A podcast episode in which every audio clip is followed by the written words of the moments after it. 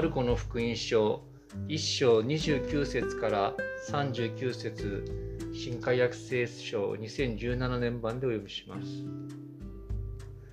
一行は街道を出るとすぐにシモンとアンデレの家に入った。ヤコブとヨハネも一緒であった。シモンの姑が熱を出して横になっていたので、人々は早速彼女のことをイエスに知らせた。イエスはそばに近寄り、手を取って起こされた。すると熱が引いた。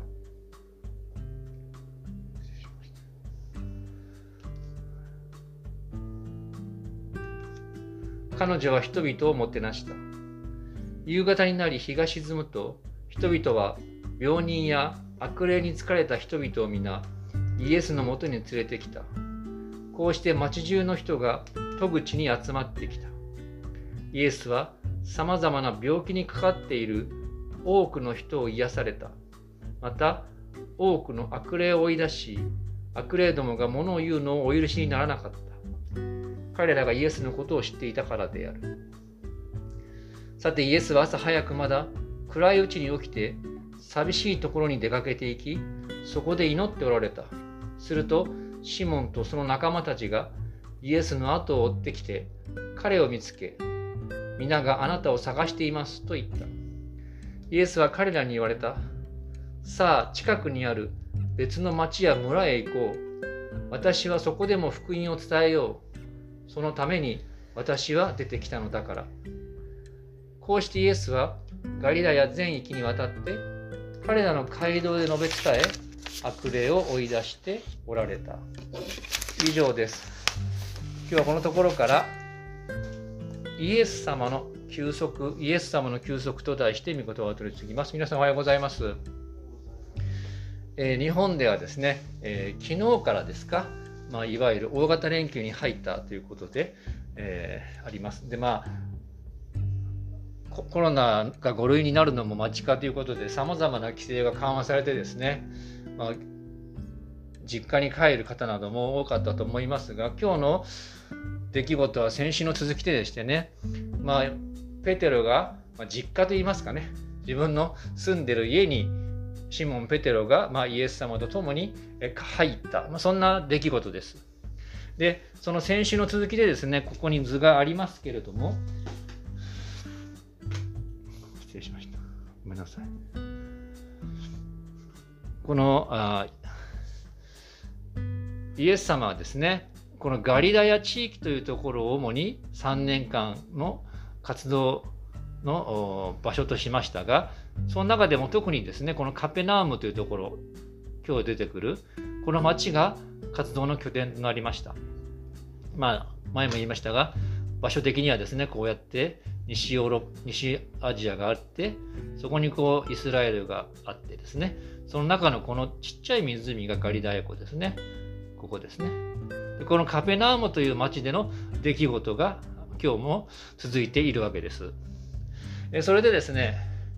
その中で街道で先週教えて、そこに悪霊に疲れた男がいてですね、その安息日に教えて、その悪霊を追い出したという出来事があった。で街道の、まあ、土曜日なんですけども、朝このように礼拝をしてですね、そしてその終わった後にえイエス様とシモンはペテロですね。そのシモンと兄の兄弟アンデレの家に入られたと。でそこに、まあ、ヤコブとヨハネの4人の弟子が一緒に行った。でそこでですね、えー、ペテロの奥さんのお母さん姑が熱を出していて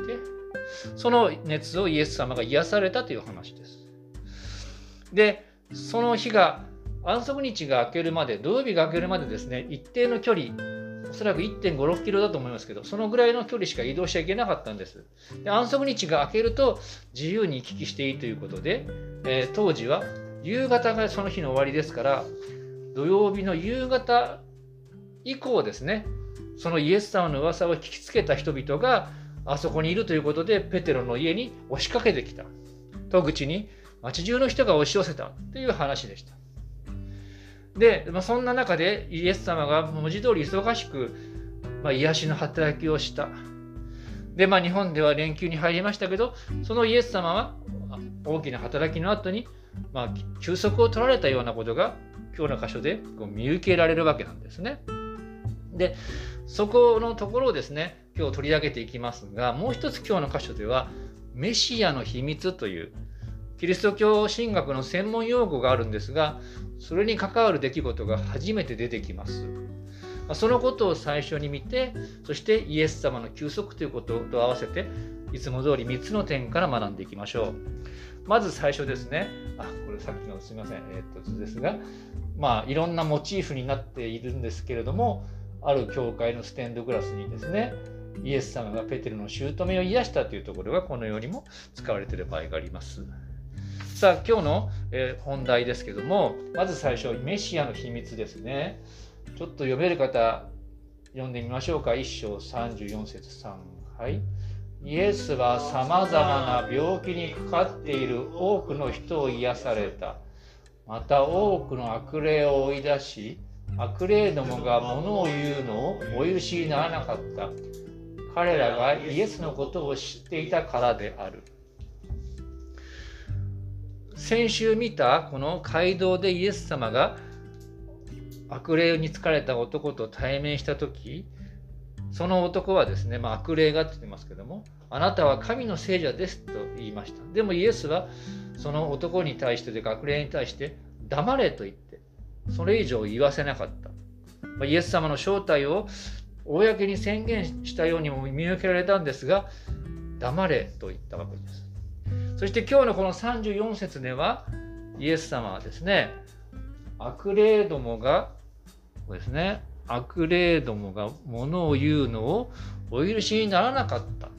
彼らがイエスのことを知っていたからであるという。実は同じことをここでも詳しく述べています。でここではですねどういうことかっていうと悪霊どもがイエス様が救い主であるあるいはそれと匂わせるような発言をすることを許さなかったって言ってるんです。たとえその悪霊どもがイエス様の正体を知っていたとしてもそれを言うのを許さなかったっていうことです。でこのイエス様が悪霊などに自分の正体について発言を許さなかったということをメシアの秘密というまあ、キリスト教の中で専門的な言葉としてこう取り扱あ言われているわけなんです。なぜじゃあ正しいことを言ってるのにそれを言わせなかったのかっていうことをぜひ覚えておいてください。それはですね悪霊による不本意な発言だったからだっていうことです。ほんその敵対するような意味でお前は神の聖者だってこの間述べた。今日も多分そういうことが文章の背景に言われてるわけです。別の言い方をすればですね、そこにはですね、ここに詳しく書いてありますけども、このような大事な意味があるわけなんです。こういう真理がこの背後にあるわけです。それはこういう真理。イエス様が救い主であるということはイエス様の受難と十字架そして復活の光を通してでしか正しく理解できないという背景です。よく言う受難のメシア。何が言いたいか。すなわちですね、イエス様が救い主であるという意味が、受難や復活という、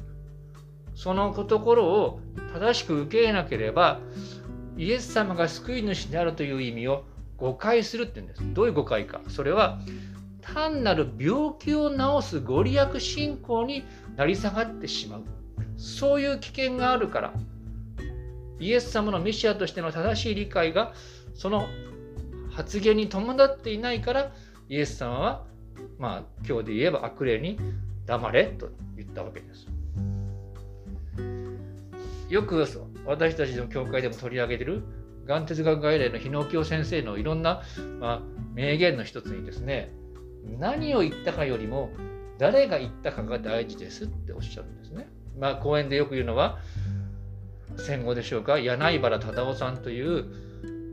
東大の総長がですね国会に呼ばれてそして何か証言なり発言をした時にヤジが飛んだそれでそのヤジがあまりうるさかった時に柳原先生は何と言ったか。その柳原貞夫さんっていうのは、まあ、もちろんあの無教会派ですけどクリスチャンだった。その柳原さんがそのヤジがやみやまないですね。議場に向かってこう言ったんです。私がいい加減なことを言うと思うか。そういうふうに言ったらですねシーンとなってそのヤジがやんだ。これは良い例なんですけども発言というのはその言った人の意図とか言った人の人格ということと切り離せないということです。ちょっと難しくなりましたけども今日言うこのメシアの秘密ということはですねイエス様が救い主であるということを十字架の苦しみとそして復活の勝利というそれに対する正しい理解や信仰がなければ誤った方向に導かれてしまうそれを避けるためにイエス様はあえてここでは悪霊に黙れとおっしゃったというわけです。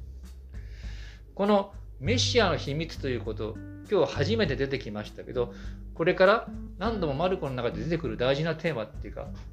モチーフなんですね。だからぜひまず今日初めて出てきたこととして覚えておきましょう。それが一つです、まあ、聖書を理解する上での基礎知識として捉えておいてください。じゃあ2番目。イエス様の休息というところをこれから見ていきますその中でイエス様は2番目、人として祈られた、人として祈られたイエス様ということですね。一章の35から37節ここまで最初の一文だけで言いましょうか。3はい。さて、イエスは朝早く、まだ暗いうちに起きて、寂しいところに出出かけて行き、そこで祈っておられた。はい、ありがとうございます。このマルコの福音書にはイエス様が祈る寂しいところで祈るっていう場面がこれも頻繁に出てきます。でそこからこのイエス様についてそのイエス様の本質的で大切である一面がこう読み取れるわけなんです。それは何かそれはですねイエス様が神の御子であられますけれどもと同時に完全に人であった罪以外には私たちと同じ人間であったというそれもキリスト教神学でとても大事な出来事をこのことから垣間見ることができるわけです。それが私たちとの私たちの信仰や祈りと関係してくるわけなんですけどもある学者はですねこの場面のイエス様についてこう表現してるんですね。この青い字である。イエス様は祈られた。どういう時？イエス様はストレスを感じる時誘惑の時決断の時にイエスは力と導きを求めて神に祈るって言われてるんです。このようにですねストレスを感じ誘惑を受け決断しなきゃならない時に祈り求めるというのは私たちと同じですよね。皆さんもそういう経験あるかと思います。そのイエス様の祈り、このようにイエス様は私たちと同じ人間でですね、人間として罪はなかったですけども、この弱さを知っておられたということなんです。この先ほどのですね、カペナウムの町でペテロの家にその家の玄関に多くの人が押し寄せたという出来事があります。でそこでイエス様は朝街道で悪霊に疲れた人を癒しそしてその午後か夕方ですかペテロの家に行って今度はペテロの姑を癒しそしてそれを聞きつけて時間が許すようになった時にですね多くの人がイエス様のもとに訪れたそしてそこに訪れてきたですね多くの人を文字通り癒されたと聖書にはあるわけです。まあ、ある学者に言わせるとですねもしかしたらイエス様はこの霊の働きをして脱力感を感じたんではないか疲労を覚えたんではないかという人もいるわけです。です。このようにですね何がわかるか。イエス様は神様であられながら人としてこの地上を歩まれて私たちと同じこの弱さ疲れそういうものを体験されたということです。そしてその私たちと同じ弱さを知っているイエス様。そのイエス様の祈りに触れてですねだから私たちも祈りましょうというその招きの聖書の言葉を見てみたいと思います。ヘブルの4の15から16節私たちの大祭司つまりイエス様は私たちの弱さに同情できない方ではありません。罪は犯しませんでしたが全ての点において私たちと同じように試みに遭われたのです。ここから読んでみましょう。3。はい。ですから私たちは憐れみを受け、また恵みをいただいて、折にかなった助けを受けるために、大胆に恵みの御座に近づこうではありませんか。私たちと同じ弱さを知っているイエス様が取りなし、祈りを聞いてくださるのだから、恐れることなく、大胆にですね、折にかなった助けを受けるために、憐れみや恵みを受けるために、大胆に恵みの御座に近づこうではありませんか？という言葉です。それに倣って私たちも試練の時に疲れた時に祈りによって神の前に行きたいと思います。最後、荒野と働きを行き来したイエス様ということです。イエスは彼らに言われた。さあ、近くにある別の町や村へ行こう。私はそこでも福音を伝えよう。そのために私は出てきたのだから。こうしてイエスはガリラヤ全域にわたって彼らの街道で述べ伝え悪霊を追い出しておられた。一章38節から39節まあイエス様のこう働きが始まってきました。で、公にですね、神の国が近づいた悔い改めなさいという宣言から始まってですね、弟子を召して、そしてこのカペナウムの街道に入って癒しをなさった。今度はこの個人的なペテロの家で癒しをなさった。そしてそのカペナウムの町中の人が集まってきましたけれども、その後ですね、イエス様は祈っていて、さらにそのカペナウムからガリレア全土に行こうということをここで宣言されたことがわかるわけです。で、そこで注目することはですね、イエス様は荒野に退いたってことなんです。このですね、先ここにはちょっと書いてないんですけども、前の時見た35節のイエス様が、イエスは朝早く、まだ暗いうちに起きて、寂しいところに出かけていき、そこで祈っておられたっていうところですね。寂しいところ。これはですね、元の聖書のギリシャ語で見ると、エレーモスあの、これ N がちょっと間違えましたけど、エレーモスというですね、アラノという、全く同じ言葉です。本当はここは、イエスは朝早くまだ暗いうちに起きて、アラノに出かけていき、そこで祈っておられたっていう。実はそのイエス様がバプテスマを受けて、そしてメシアだというお披露目された後に、荒野に導かれましたね。そこと呼応してるんです。そして荒野にイエス様はバプテスマを受けて導かれてそこでまあ誘惑も受けましたが見つかりが伝え使えた。まあいろんな説があるんですけども誘惑に耐えながらですねその誘惑に耐えたふさわしいメシアとして訓練を受けたりまた神と深い交わりを持ったんではないかと言われています。そしてその荒野からスタートして先ほど言ったカペナウムに入って今に至ってるわけです。で先ほどちょっと言いましたけども39節にあるようにここからガリラヤ全域に出ていく。その前にイエス様は荒野で祈っていた。その荒野で祈る前はペテロの家でたくさんの人を癒したという大きな働きをしたわけです。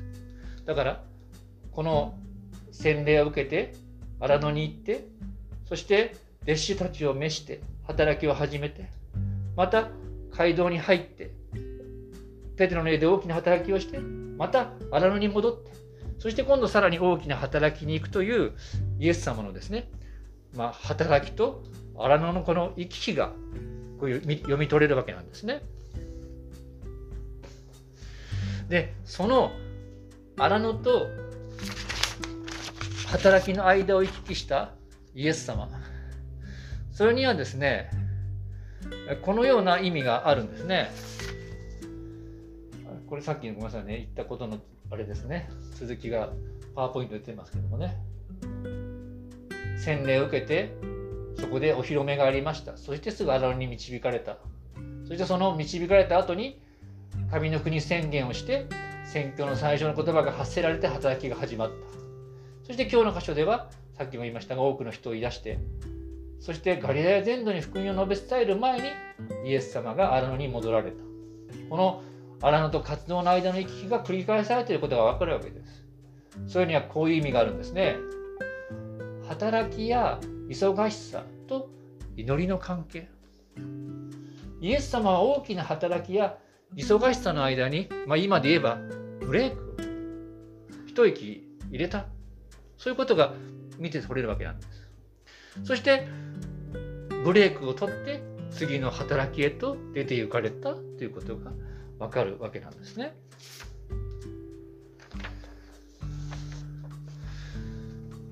ここから私たち、まあ、ここではですね、また、ある学者が言うにはですね、イエス様はもしかしたら誘惑に直面していたんではないか。ペテロがですね、祈ってる時に、先生、多くの人がまだ私の家に来てますよって呼びに来た。でも、よく見ると、イエスさんはそこに戻ってないんですよ。もっと先に行こうって言ってます。そこでどんな誘惑があるかっていうと、そこにまた